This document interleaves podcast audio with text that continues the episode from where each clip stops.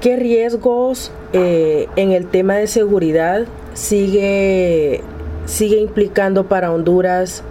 Zelaya y todo su movimiento de político? Bueno, el, gran riesgo de que el señor Zelaya está, tiene unas vinculaciones con el grupo terrorista de la FARC. Entonces, eh, eh, simplemente esa, esas relaciones, de mantener eh, que de una u otra forma están vinculadas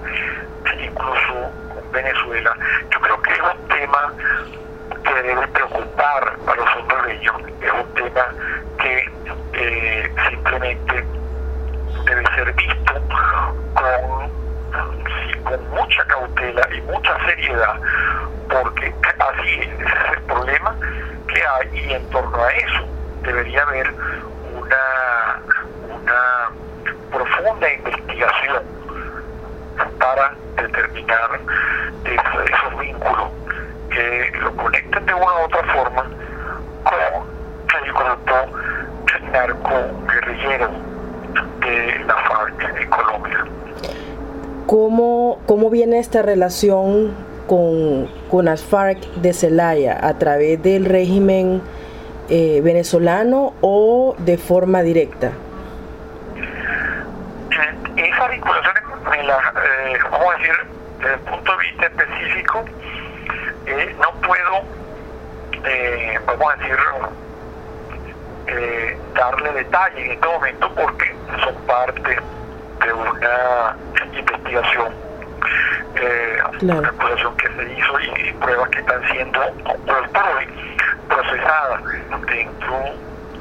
de, de las autoridades eh, y tengo que reservarme Claro. esos, esos detalles, pero que existen y que cualquier cosa que esperaría yo hablar que ese señor por una eh, un comentario que es que me iba a demandar y tal pero yo decía coño cara, cara no solo él sino que entonces uno de sus de estos acólitos este este delincuenticos eh, Racel Tomé este, me estaba como retando yo digo caramba fuera hasta allá y tal a probar y digo no mire pero es que van a vengan a demandarme aquí en Estados Unidos donde ellos no van a poder con la facilidad que han podido en muchos años de